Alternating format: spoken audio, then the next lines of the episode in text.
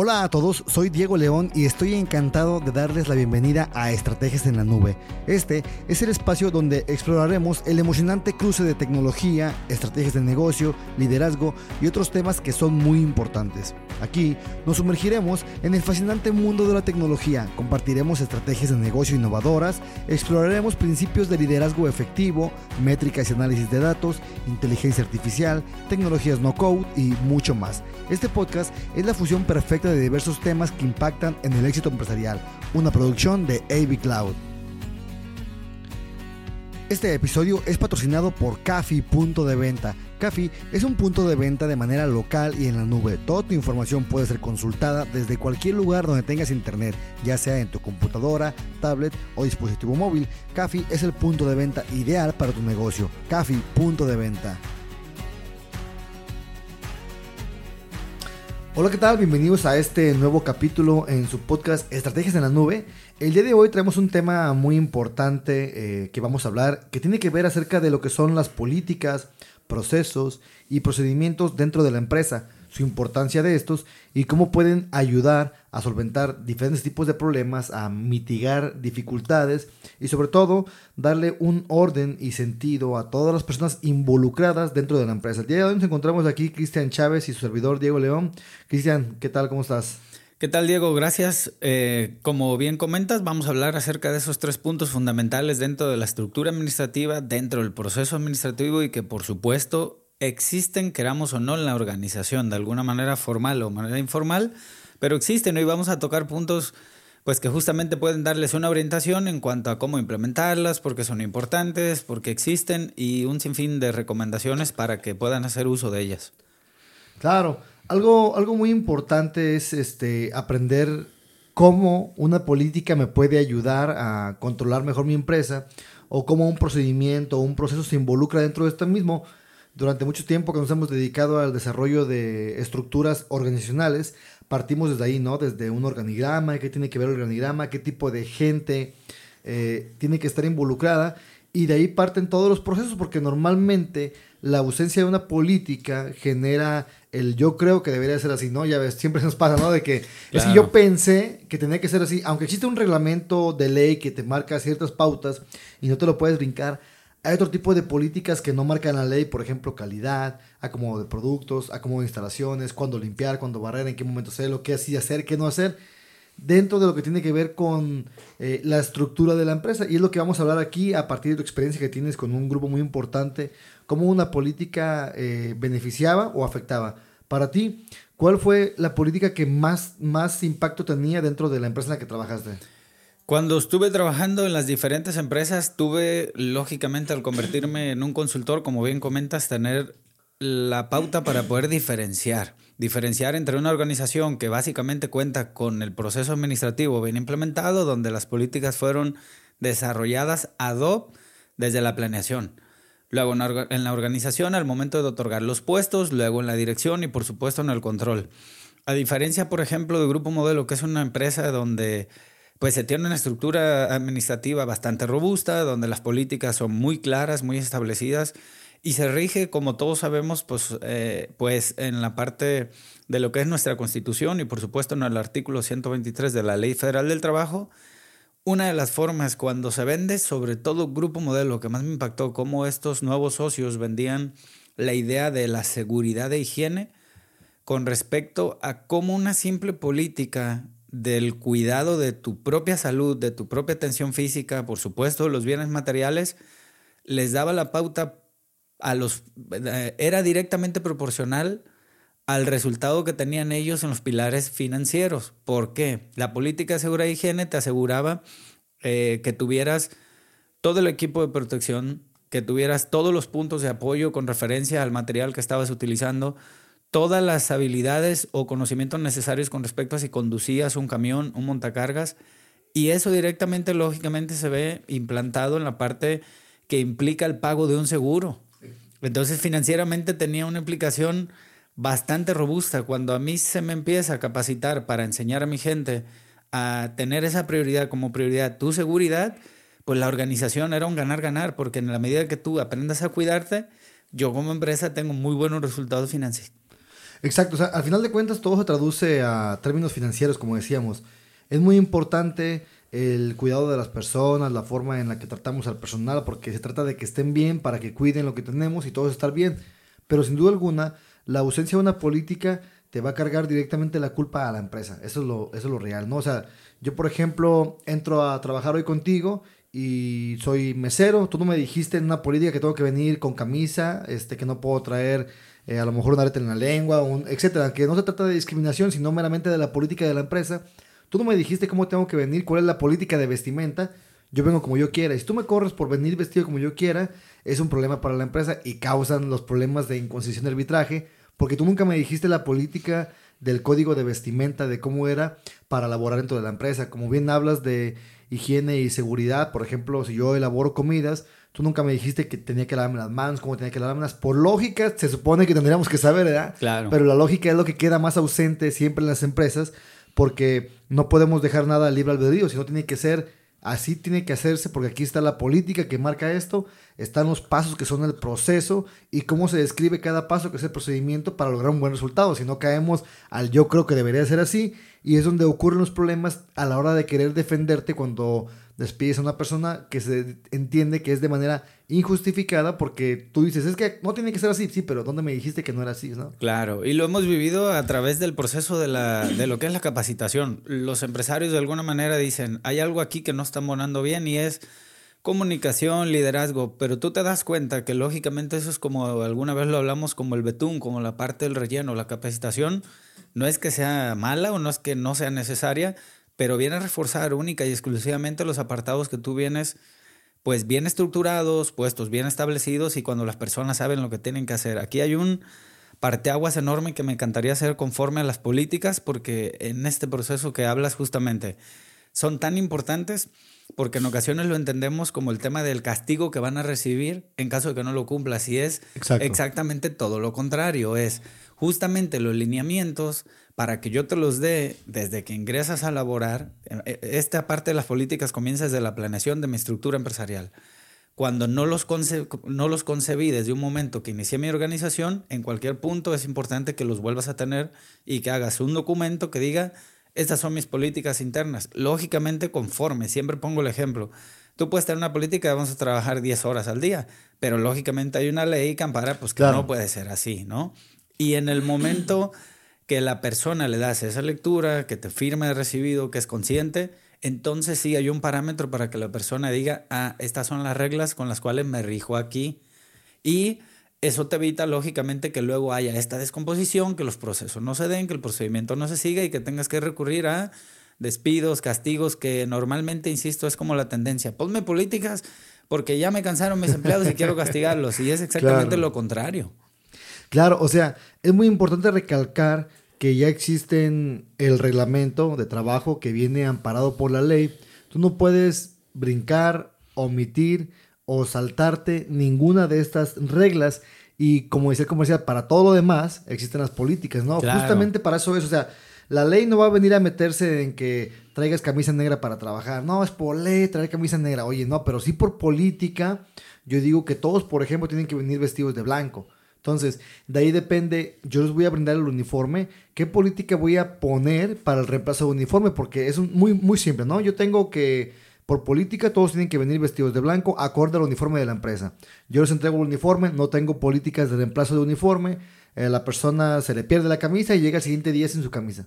Y como hay que yo se lo quiero cobrar, pero ¿dónde dije? ¿En qué política está establecido que el reemplazo del uniforme tenía que ser obligatorio? Caso contrario, se le iba a rebajar y a reemplazar. O sea, todo lo que tiene que ver con establecer correctamente las políticas, tanto para saber cómo actuar ante una situación como los, son los uniformes, el acomodo de la comida, el acomodo de los platillos, y sobre todo darle estructura a la empresa.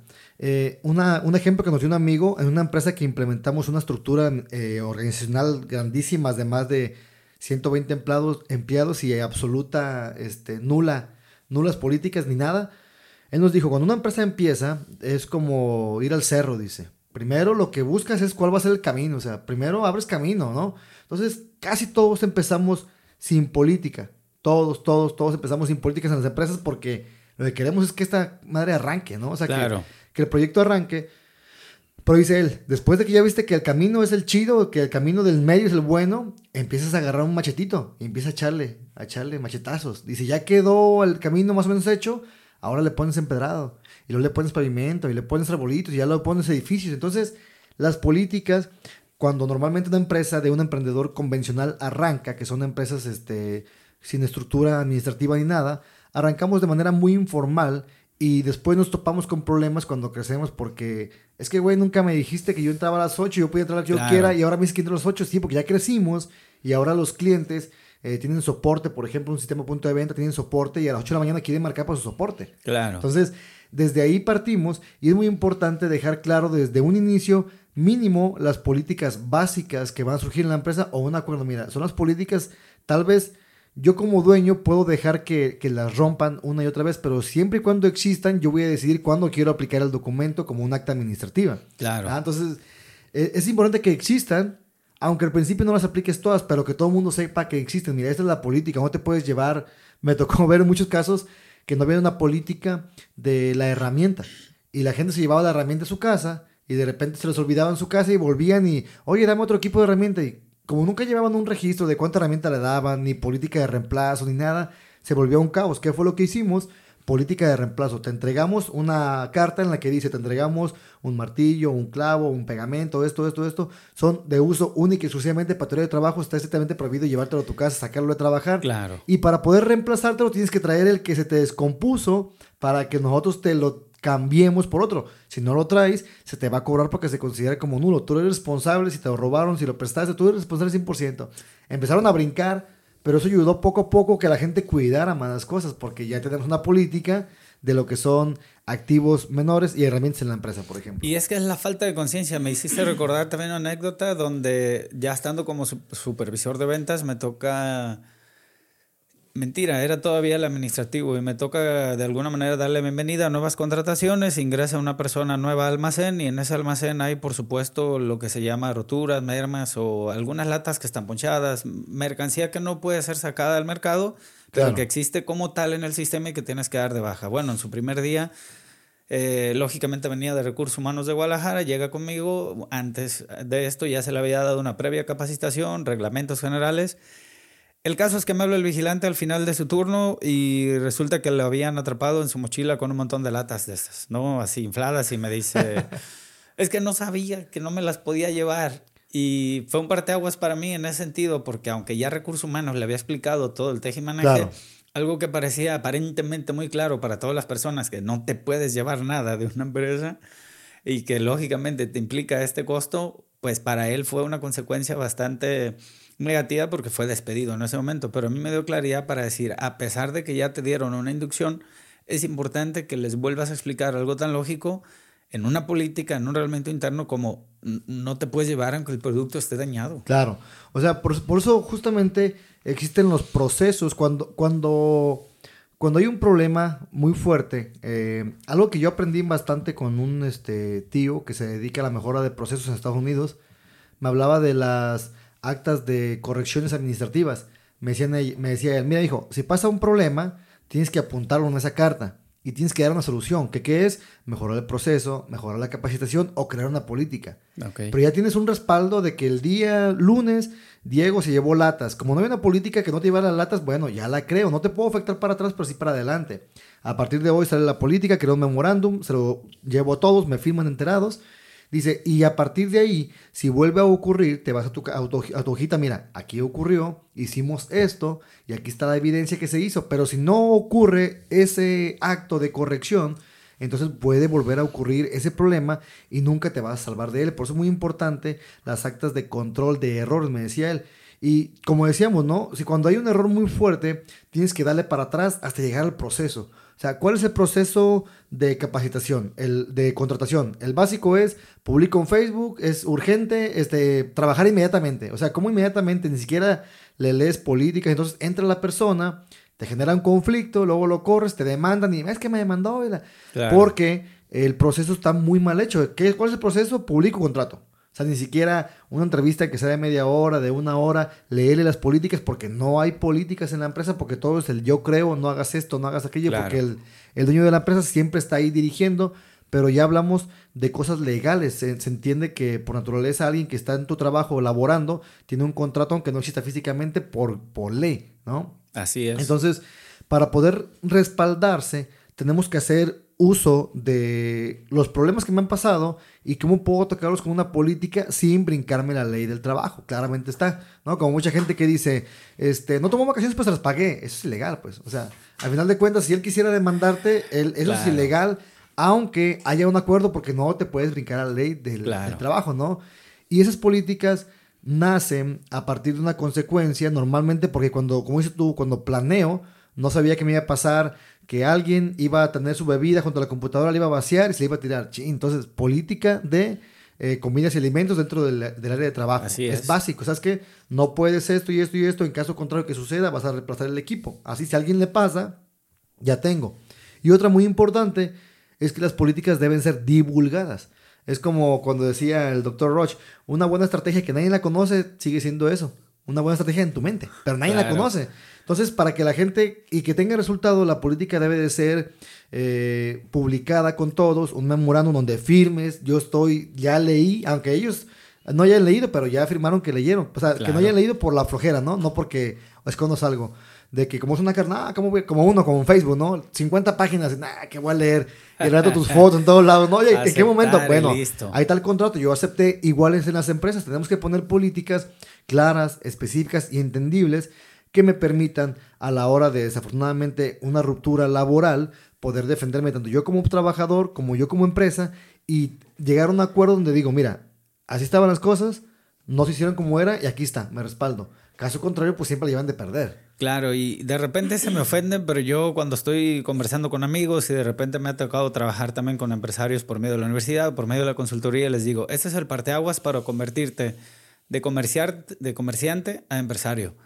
O sea, al formalizar tu estructura y comenzar a darle forma justamente a tus procesos, tus políticas, tus manuales como tal, no es solamente una necesidad decorosa de decir, ah, ya tengo mi empresa bien estructurada. Es como lo acabas de decir en el ejemplo, es una necesidad latente de toda aquella empresa que necesita crecer, que le empiecen a dejar de hacer robos hormiga, que le empiecen a faltar eh, constantemente, incluso con temas de rotación de personal. Todos estos parámetros lógicamente inciden directamente desde que tú planeaste esa política. Ahora, diste otro punto súper relevante. ¿Cómo iniciar mi proceso de políticas? Así como estás, campeón. Justamente pon en una simple libreta y di cuáles son los problemas a los cuales me estoy enfrentando ya todos los días. Inasistencia, retardos, eh, desgaste de maquinaria, no la cuida, ¿no? Y en lugar de estar constantemente bajo esta cultura de estar llamando la atención constantemente, mejor haz una lista de cosas o de problemas específicos que tienes, haz cuáles se pueden empezar a corregir y en cuáles les puedes explicar a ese círculo de personas cuáles son los pasos reales que deben seguir para evitar esto. Los capacitas en eso. Y la segunda es, ponles estas políticas donde diga, si pasa esto, ocurrirá esto, si pasa esto. Y es no solamente en el sentido negativo, por ejemplo, nos tocó trabajar con restaurantes donde había políticas para repartirse incluso las propinas. Partiendo de ese hecho, eres justo y dices, oye, pero yo, bueno, es que hay una política que ya te habíamos anticipado, donde la repartición es en base a, bueno, es que ese día no viniste, entonces, ¿qué derecho vas a tener sobre las propinas si en la política está establecido? Pues que no, no puedes pedir algo parejo. Y así de simple es iniciar tu proceso de políticas. ¿Qué problemas tienes y cómo puedes empezar a corregirlos? Exacto, como dices, ¿no? Para poder sistematizar una empresa, bueno, para ser escalable hay que tener un sistema, para empezar. Y para poder sistematizar hay que identificar qué es sistematizar y es justamente eso, identificar los procesos de mi empresa, procedimientos y políticas que van amarrados los tres al mismo tiempo para poder implementarlos. Yo cuando empecé a trabajar esto de las estructuras, me acuerdo que decía políticas de puesto, descripciones de puesto, perfil de puesto, descripción, y yo decía, pues todo se parece. Y es que no todo se parezca, sino que todo va amarrado, o sea, todo tiene que ir amarrado porque no puede decir en tu perfil de puesto, buscamos taquero y de repente las políticas, es responsabilidad del taquero ir a mi casa por este, a llevar tacos a mi vieja, ah, por ejemplo. Entonces, obviamente, hablamos de que las políticas eh, ayudan a, todo, desde una política, por ejemplo, de atención al cliente. Yo me puse a pensar, eh, ayer, por ejemplo, me habló una chava hace como una semana que tuvo un problema con, el, con la escuela Uniline de que su correo se lo hackearon y ya no podía acceder al correo. Pero me decía, mira, aquí tengo la evidencia que soy yo y todo esto. Y me acordé luego, luego de Amazon. Dije, la política de Amazon es devuélvele al cliente lo más rápido que puedas. O sea, no me importa el costo financiero, no me importa nada más que devuélvelo. Y yo dije, ¿para qué espero que me explique? Y estoy preguntándole rápido. No te preocupes, te lo resolvemos inmediatamente. Claro. Entonces, yo, ¿qué fue lo que hice? Le dije, oye, este, Aldo, ayúdanos por favor a cambiar el correo de esta, de esta. Quedó rápido, bien contenta, porque esa es la política de calidad. Resuelve el problema lo más rápido posible, intentando seguir una serie de pasos. Obviamente, primero pregunta esto, luego esto, luego esto, luego esto, luego esto, que es un proceso y un procedimiento el cual te permite ya después incluso automatizar un chatbot, por ejemplo. Claro. ¿Qué problema tienes? Esto, selecciona uno, dos, tres, cuatro pero porque ya identificaste cuáles son los problemas realmente que existen. Tal y como ponía un ejemplo Julian Klarich en un video que miré de él, que decía, yo no sé cómo X marcas todavía se ponen a venderme teléfonos y dan un servicio pésimo, dice. O sea, les marcas para soporte, no contestan, servicio pésimo y todavía me llegan mensajes, te queremos vender un teléfono. dice, no, no, no, debería de ser. Claro que sí, te resuelvo tu problema. Mira, también tengo un celular en venta, pero ya que me resolviste el problema realmente, dice, si no, volvemos al problema de que estamos cayendo en dificultades y todavía me quieres vender. Pues como estás hablando de ventas y todo eso, pues como lo volvemos a decir, ¿no? Tiene que ver con, con las políticas en la empresa y por eso es tan importante poder implementar una correcta política, un correcto procedimiento y un correcto proceso y que estos tienen que ver con la mejora continua, o sea, que nunca vas a parar. La política no es como decimos para joder al trabajador ni para joder a la empresa, es para estar en común acuerdo los dos. Claro. O sea, tienes un derecho, y una obligación. Bien marcado tu derecho, bien marcado tu obligación. Simple. Y eso ayuda a, ah, es que yo pensé, es que yo creí. Y también como, como dueño de empresa, cuando dicen, es que por lógica, nadie sabe nada por lógica, ¿no? Si no está ahí escrito papelito, a mí no me importa. Claro. Y tal y como dijimos una vez, si quieres que tu empresa funcione como reloj, actúa por horas y minutos. ¿Sabes qué? Por política, a las 12 se debe de limpiar esto. Si llegan personas, tienes que dejar de limpiar, atender y luego volver. Porque luego dicen, no es que aquí dice que tengo que limpiar, llegó gente y estoy limpiando, es lo, que nos pasa constantemente. Sí, sí, sí, eh, En el tema de las aclaraciones, no se nos debe olvidar que trabajamos con personas y las personas, cada quien tiene una interpretación de su realidad diferente. Y en la medida que tú eres muy explícito y muy claro con ellos, va a ser mucho más fácil que esto se lleve a cabo. No olvidemos también que en el plano empresarial, en todas las profesiones, lógicamente hay como los parámetros o como las referencias de qué distinguen una de otra para los contadores, para los abogados. En el caso de la administración, el principio básico por el cual tú estudias administración es hacer más con menos. Esa es la regla de oro. Administración, a pesar de que ahí puede caber a debacle que es una ciencia, que el proceso administrativo simplemente es hacer más con menos. De ahí la la diferencia entre eficacia y eficiencia y por supuesto la importancia del proceso administrativo. Si tú deseas hacer más con menos, que tu equipo de trabajo sea eficiente, que la maquinaria no se desgaste como más de lo debido, que las personas lleguen y hagan lo que tienen que hacer, es fundamental que aprendas a desarrollar procesos adecuadamente acompañados de políticas y que se resuman en esos procedimientos de los cuales hay hoy por hoy un sinfín de herramientas. A mí me encantó cuando empezamos a innovar en esto, que no fue propiamente nuestra idea, pero cuando empezamos a hacer los manuales o los tutoriales grabados, donde la persona en el sistema, en lugar de caer en el sesgo de que una persona enseña a otra, porque corremos el riesgo de que le enseñe también las mañas, pues simplemente en ese proceso de inducción hay un videito grabado de cómo hacer un corte de caja, de cómo hacer la inducción todos esos pasos hoy por hoy, la tecnología nos los permite hacer. Es simplemente que te des el tiempo a darle prioridad a generar tu estructura administrativa con estos planteamientos que acabamos de mencionar y que básicamente es que tú hagas anotaciones y algo muy importante aquí también que, me encantaría tocar, que es donde las personas de repente se me, se me saltan.